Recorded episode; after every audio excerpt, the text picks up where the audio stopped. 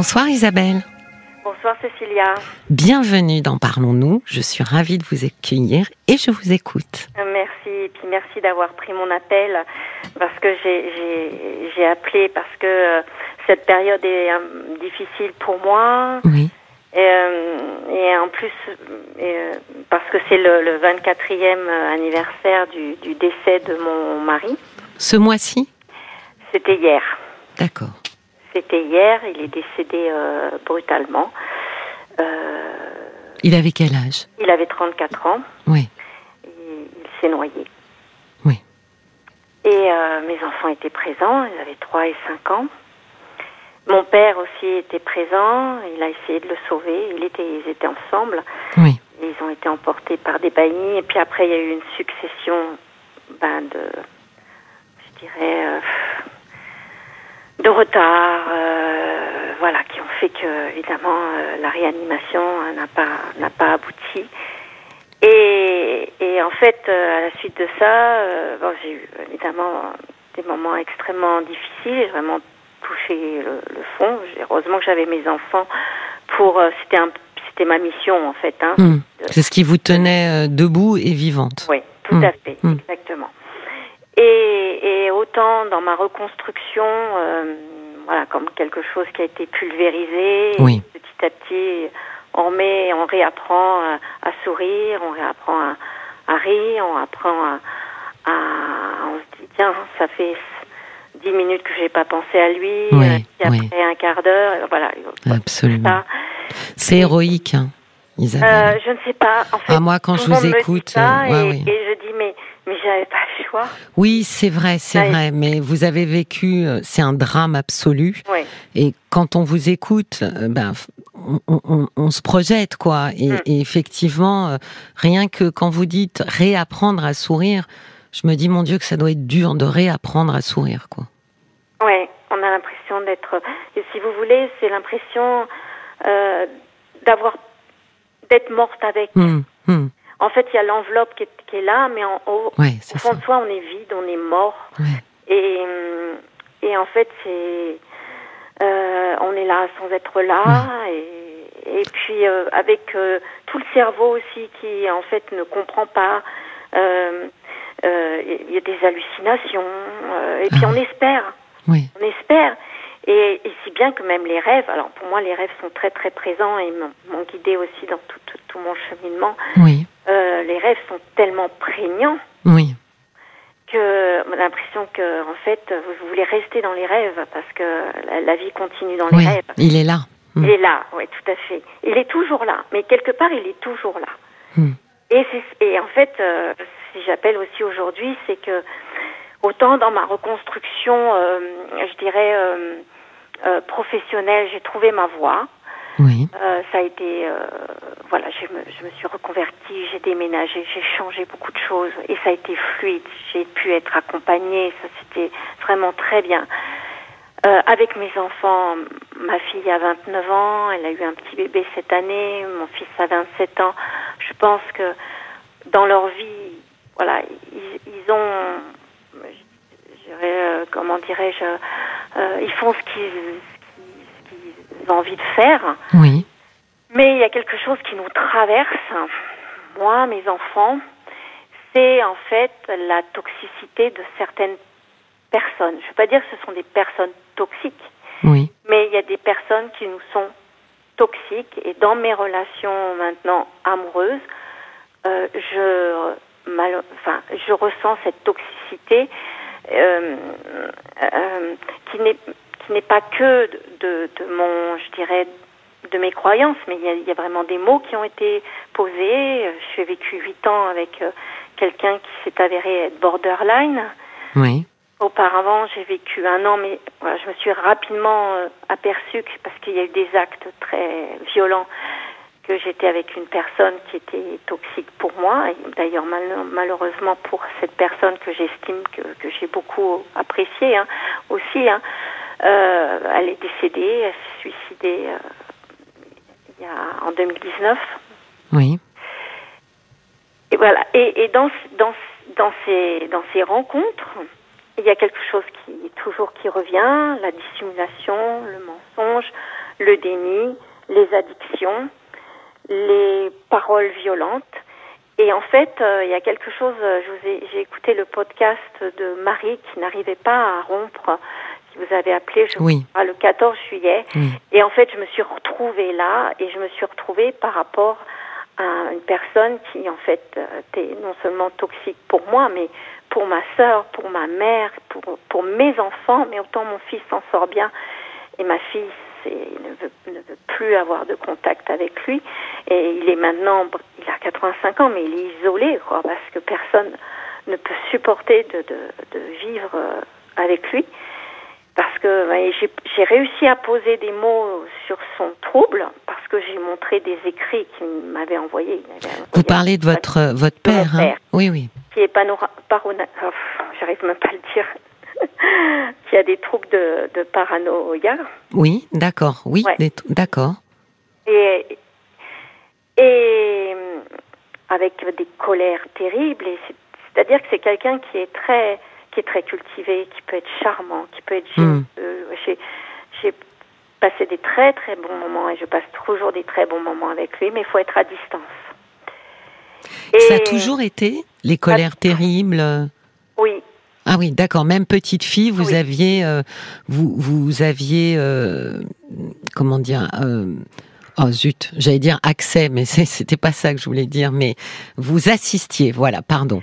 J'assistais, Ah, oui. pas vis-à-vis de moi, hein, mais Oui, oui. vis-à-vis des membres de sa famille, parce que sa sœur. Alors il y a des mots très forts qui sont étaient bannis.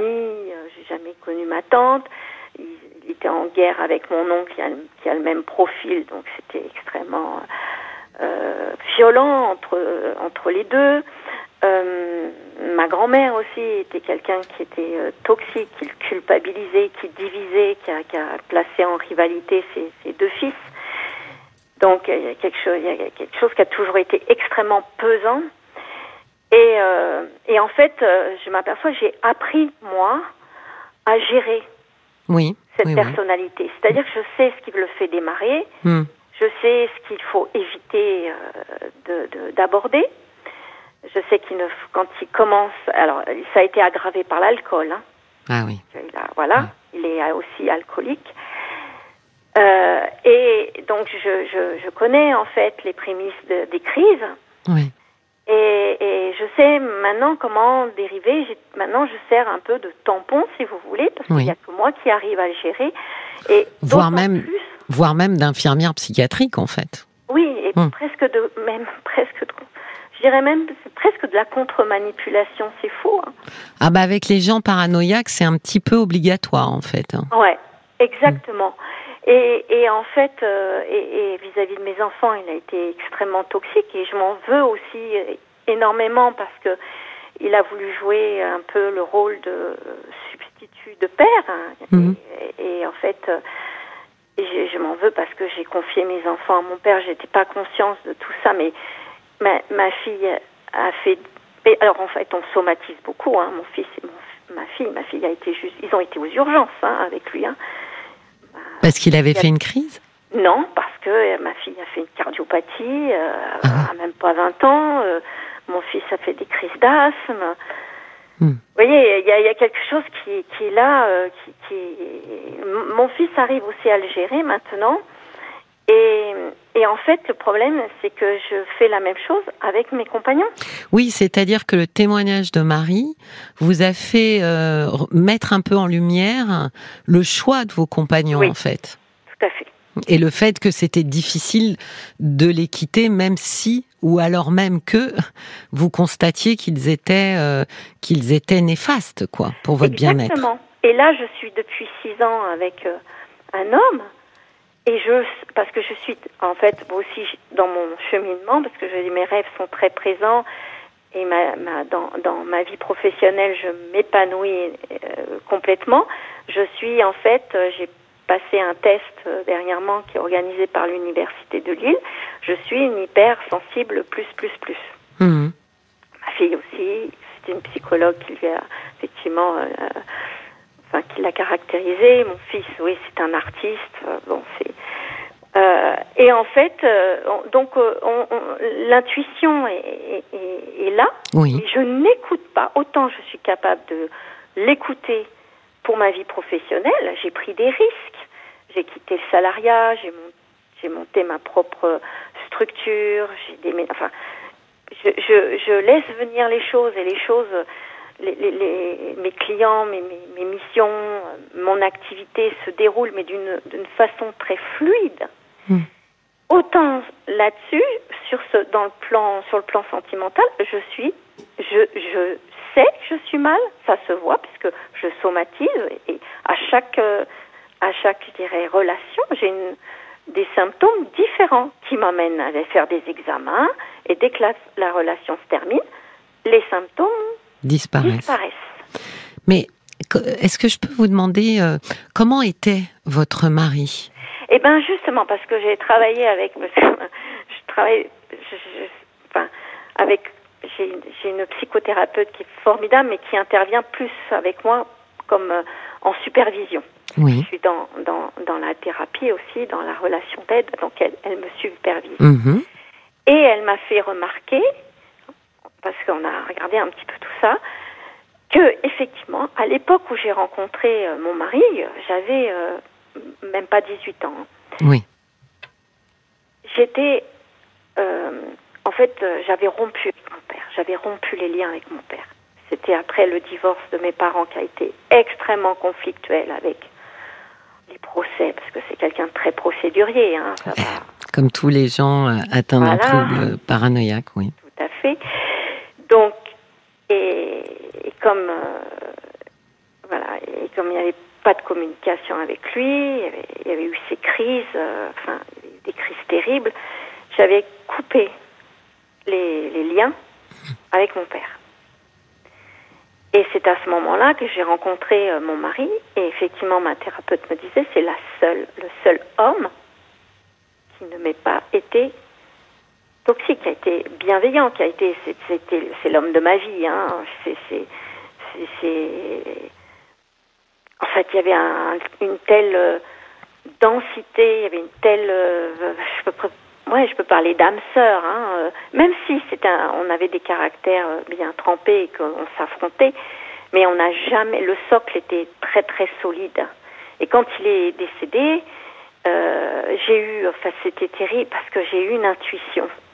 Le matin, euh, avant de partir euh, sur la plage, il avait écrit une lettre à, à- à la banque pour donner des consignes parce qu'on était en train de, de rénover une maison. Et en fait, la, la, la lettre, je lui ai dit, il faut qu'on aille la poster. C'était pas du tout sur le même chemin. Mhm. Il faut qu'on aille la poster. J'y tenais, tellement j'y tenais que j'ai été même, euh, enfin c'était un peu la panique. Donc il m'a dit, il m'a dit, mais, mais je sais pas ce que tu as aujourd'hui, tu es dur. Et ce, cette parole m'a, on m'a dit, bah oui, euh, enfin j'ai, raisonné. J'ai dit, bah oui, pourquoi je raisonne, pourquoi je veux absolument poster cette lettre? On peut le faire après, mais Oui. voilà, j'ai suivi. Et quand j'ai re- repris ses affaires, et j'ai vu la lettre, Mhm. eh bien, vous savez ce que j'ai fait? J'ai été la poster. C'est dur. J'ai hein. regardé cette lettre, j'ai dit, elle aurait peut-être, j'aurais dû suivre mon intuition. J'aurais dû m'écouter. Peut-être ou peut-être pas, parce qu'on peut pas refaire, vous savez, Mais oui, mais fais que... des si, hein, on Non, Isabelle, choses, des si, très- des si et si, hein. Oui, mais non, mais c'est surtout que c'est tout à fait humain, naturel de se dire, euh, de, je pouvais le sauver. Et, et j'ai pas, et je l'ai pas fait en fait. C'est Mm. ça qu'on, enfin c'est, l'impression qu'on a. C'est, d'avoir l'idée que je n'ai pas sauvé en fait cet homme, alors que si effectivement j'avais écouté, si j'avais été posté, si, vous voyez, cette notion de j'avais la capacité. En fait, c'est aussi une réponse à la douleur et, et au drame. C'est, c'est d'avoir l'impression qu'on a, qu'on a, qu'on avait euh, du contrôle sur ce qui s'est passé et qu'on l'a pas utilisé. C'est en général des, des, comment dire, des réflexions totalement a posteriori Oui, oui. qui, qui, qui viennent en fait, euh, voilà, nous. Euh, mais vous savez, je me, j'étais en train quand même de me dire qu'ensuite, finalement, effectivement, vous, vous disiez que donc les hommes qu'on suivit étaient des hommes qui n'étaient pas bienveillants à votre égard. Mais moi non plus, au début, j'étais pas bienveillante. Hmm. C'était, je ne sais pas euh, quel est le, mais en fait, euh, finalement, euh, euh, je le sais parce que en fait, ils ont senti cette, cette, cet empêchement, cette présence. Et même mon compagnon actuel m'a dit au départ, en fait, si vous voulez, au dès le départ, quand je l'annonce, quand je dis, eh ben en fait, il y a la réaction et se projette et ça fait un choc. Quand vous annoncez quoi ouais. Quand j'annonce que je suis veuve. Oui. Et que j'ai perdu mon mari, euh, euh voilà, mm, dans des conditions comme ça. Oui. Et eh ben en fait, ça leur fait un choc. Et en fait, j'ai l'impression que mon image change. Je suis pas l'image de la femme. Je suis une image euh, de, comme vous avez dit, d'une héroïne. C'est ce qu'on m'a dit. J'étais remarquable. Mais, mais en fait, euh, c'est comme si je devenais. Il y a quelqu'un qui m'a dit, c'est comme si j'étais sur un piédestal. Oui, mais l'idée que, que, j'avais, enfin, une des questions, euh, Isabelle, c'est que, et finalement, en, quand vous dites qu'ils le sentent et qu'effectivement la présence de votre mari, elle est là quand même, hein, mm. euh, vous le portez en vous, en fait, cet homme, il existe au travers de vous. Je me demandais si tout simplement ces hommes euh, non bienveillant ou malveillant, si on va aller jusque-là, c'était simplement une réponse au fait que vous ne vous autorisiez pas à pouvoir être heureuse avec un autre homme. C'est possible, hein, mais c'est possible. Hein. Mais et, en fait, ce qui me pose aussi souci, c'est que j'ai l'impression que ça me traverse les générations et que ma fille aussi aujourd'hui est touchée et par-delà mon petit-fils. Vous voyez, c'est quelque chose que que j'aimais tellement pouvoir euh, arrêter. Ça, c'est deux choses différentes. Parce que, euh, d'abord, euh, voilà, c'est on peut être d'une même famille et avoir effectivement des choix de conjoints qui soient pas les plus heureux, mais malgré tout, dans ce qui joue pour vous, quand je dis s'autoriser à être heureux, c'est aussi s'autoriser finalement à se sentir peut-être trahir ce mari qui était mon âme sœur, avec qui on était alignés, avec qui euh, il y avait une complicité euh, formidable, comme si je ne m'autorisais plus à pouvoir être avec un homme avec qui j'allais vivre ça. Et donc, de manière très inconsciente, je choisis des hommes avec qui ça va être compliqué, et ils ne deviendront jamais mon âme sœur, ils ne seront jamais mon complice, et celui qui restera l'homme de ma vie, bah, c'est mon mari. Parce que les choix que je fais ensuite lui permettent à lui de garder cette place. Je pense que ça, c'est plus.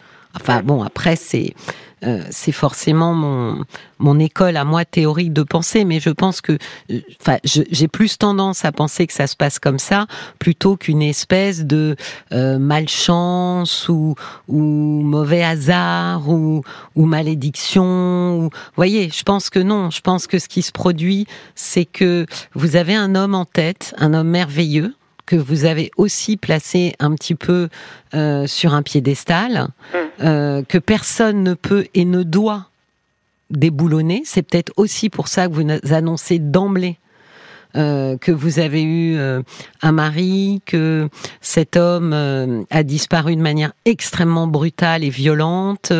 voilà, il y a quelque chose un petit peu comme si, voilà, il y a une partie de mon histoire magnifique auquel personne ne touchera jamais. Et à partir de là, je ne peux pas, moi, Isabelle, m'autoriser à réécrire une histoire merveilleuse avec un autre homme. Donc je ne vais pas choisir des hommes euh, me permettant de vivre une histoire merveilleuse, mais je vais choisir des hommes qui vont me faire vivre une histoire compliquée et je pourrais garder mon mari comme étant la plus belle histoire de ma vie. Oui, mais c'est, c'est très... Parce que j'essaye de, de, me défaire de ça. Quand, quand j'ai quitté en fait mon compagnon il y a maintenant plus de sept ans, qui, qui a été diagnostiqué borderline. Hein. Mm. J'ai eu des menaces de mort et, et en fait c'est parce qu'il a touché mes enfants en fait. Ma Mm. fille a eu une crise terrible avec lui que je, je, j'ai dit c'est terminé parce que moi j'ai j'ai j'ai en fait euh, j'ai aussi euh, énormément souffert et en je de ça et c'est quand ça touche mes enfants que là je me dis non stop il faut que Oui. ça s'arrête Ah, ça, ça s'appelle l'instinct maternel, Ouais. protéger ses petits, tous, tous les, j'allais dire tous les animaux. Hein, nous sommes aussi des mammifères, enfin pas tous d'ailleurs, mais euh, une grande partie euh, des animaux, euh, nous sommes un peu programmés aussi quand même pour les protéger. Bon, ça marche pas toujours. Hein, tous les parents euh, ont pas la même programmation inscrite en eux, c'est sûr. Mais euh, oui, il y a beaucoup de femmes qui trouvent un courage euh, pour euh, s'écarter d'un homme dès lors que il met en danger euh, ben, l'état mental et, physique de leurs enfants, alors que quand il s'est agi de leur état à elles, elles étaient beaucoup moins euh, prêtes en fait euh, à rompre. Ça, c'est c'est assez assez fréquent. Ouais tout à fait et Mais c'est vrai qu'il faut aller jusque là, et c'est vrai qu'on peut se dire euh, mince. Oui. Euh, je- il faudrait pas justement que ça aille jusque là pour que je je, je le mette dehors quoi. Hmm. Et oui, et aujourd'hui je, je suis dans l'ambivalence totale avec mon compagnon actuel que Alors, à- on- à on- mon, j'avais travaillé avec ma thérapeute pour me dire voilà Isabelle. essayé de faire le bon choix mais Isabelle, on en parle justement. On, on reparle de votre compagnon actuel euh, juste après le, Ouais, le, d'accord. le flash info. C'est pour ça que je vous arrête pour pas vous couper en- après en plein milieu. D'accord On se retrouve tout de suite. Jusqu'à minuit, Parlons-nous. Cécilia Como sur RTL. Isabelle, vous êtes toujours parmi nous? Oui, je suis toujours là. Merci d'avoir patienté. Donc Isabelle, vous me racontiez que depuis quelque temps quand même, euh, les compagnons que vous choisissez sont quand même, euh, allez, on peut dire euh, malveillants ou pas bienveillants. J'ai toujours du mal parce que j'aimerais le mot du milieu, vous voyez, euh, euh, avec vous. Euh, et vous me disiez que c'était vrai avec votre compagnon actuel, mais que c'était vrai aussi alors, si j'ai bien compris, avec le compagnon de votre fille. Oui, en fait, en fait, ma fille, elle, elle vit avec un compagnon en fait depuis euh, deux ans. Donc, ils ont eu un petit bébé et là, euh, euh, son compagnon a perdu son papa au mois d'octobre. Oui. Et donc, elle était enceinte. Et, et depuis, et, bah, il n'arrive pas à gérer. Hmm. Et euh, la, ça, donc, la, la, la mère de son compagnon, je dirais, l'accapare énormément. hein, mais Oui. ils sont dans la douleur. Hein, euh, Oui.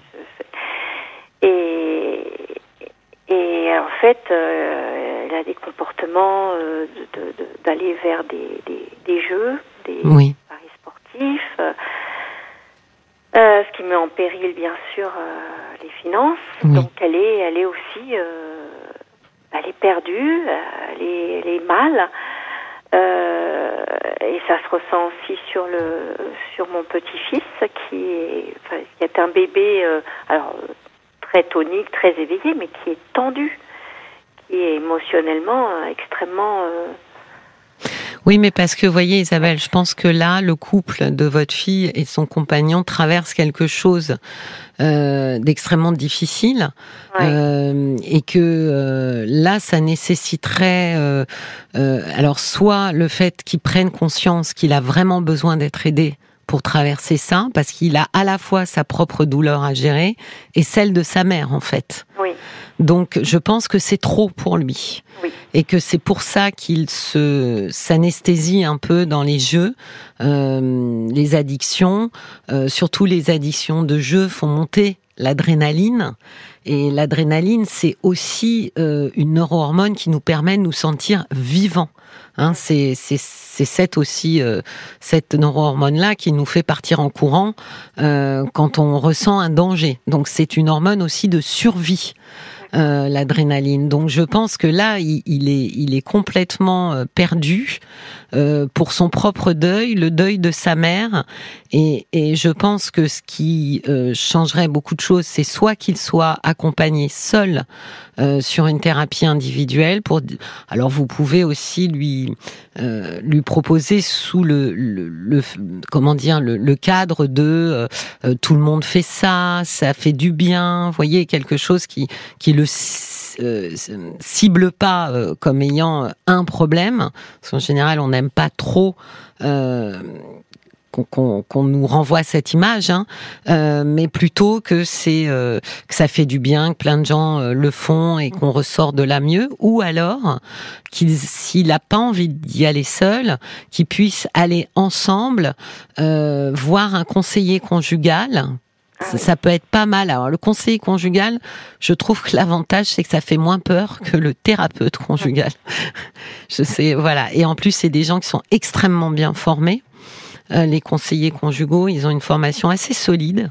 Et, et, du coup, ça, ça peut aider et ça peut sembler euh, beaucoup moins, euh, beaucoup moins effrayant, beaucoup moins médicalisé, beaucoup moins, euh, voyez, quelque chose de moi je, je, je dirais vraiment et, et, forcément devant le conseiller conjugal elle va force il ou elle va forcément poser la question de est-ce que vous traversez quelque chose de compliqué en ce moment? Et c'est à ce moment-là que euh, peut s'ouvrir en fait euh, sa douleur à lui quoi. Mmh, et qu'il puisse aussi entendre ce que elle elle vit à côté parce qu'il faut qu'il entende que euh, au travers de sa douleur à lui, bah, il y a une femme à, à, côté, puis il y a un petit enfant aussi Oui. euh, qui sont complètement euh, euh, touchés, j'allais dire aspergés presque Oui. par euh, par euh, par ce qu'il vit. Vous voyez, ça c'est c'est quelque chose qui est indépendant de de vous. Ou moi, je je vraiment je je creuserais cette question de m'autoriser sans trahir en fait mon mari à pouvoir être heureuse, à pouvoir être complice, à pouvoir me sentir bien, vraiment bien dans les bras d'un homme qui, voilà, euh, presque, j'allais presque dire qui, qui finalement viendrait concurrencer ce premier bonheur que j'ai eu. Si je m'autorise à être à nouveau autant heureuse avec un autre homme, ça veut dire que je m'autorise et c'est ça peut-être qui est difficile à faire que ce mari que j'ai tant, j'ai, j'ai tant aimé euh, ne soit pas le seul homme à, me rendre heureuse. Voyez? C'est ce que je souhaite de, de, de tout mon cœur et c'est c'était aussi donc euh, le, le, le sens de, de, de ma reconstruction aussi euh, Oui, avant mais- de rencontrer cet homme et, et en fait euh, j'ai été au bout de quatre ans mais mais euh, dévastée par par par le fait que j'ai enfin j'ai été déçue Oui, mais Isabelle, la Ouais. dif- notre difficulté euh, en tant qu'être humain, c'est qu'on peut vouloir plus que tout quelque chose et travailler totalement contre, en fait. ah ouais, mais comment faire? Ben, c'est justement là où le travail thérapeutique est supposé soulever, en fait, euh, mettre à nu ce que notre inconscient euh, est en train de jouer, euh, j'ai envie de dire, à l'insu de notre plein gré pratiquement. Parce que vous voyez bien, par exemple, les gens qui ont eu des parents, euh, des papas alcooliques, vous disent, ou quand ils étaient jeunes, jamais je ne serai avec un homme qui boit. Et vous avez bien vu qu'il y en a un certain nombre qui se mettent avec un homme qui boit. Donc vous voyez bien qu'il y a quelque chose qui nous dépasse à un moment donné et que malgré le fait que je suis prête, je veux être heureuse, je vais... Alors, quand je dis je vais m'arranger, c'est totalement inconscient, hein, mais je vais m'arranger pour que ça ne se fasse pas. Parce que je ne peux pas assumer le fait d'être heureuse avec un autre homme que mon mari. C'est une hypothèse, mais je pense que ça vaut la peine de la creuser. D'accord? D'accord ouais Voilà. Je vous souhaite une. Merci de votre confiance d'abord. merci beaucoup Euh, merci de votre courage et je vous souhaite une très belle soirée. merci beaucoup Cécilia Au revoir Isabelle. Jusqu'à minuit, Parlons-nous. Cécilia Como sur RTL.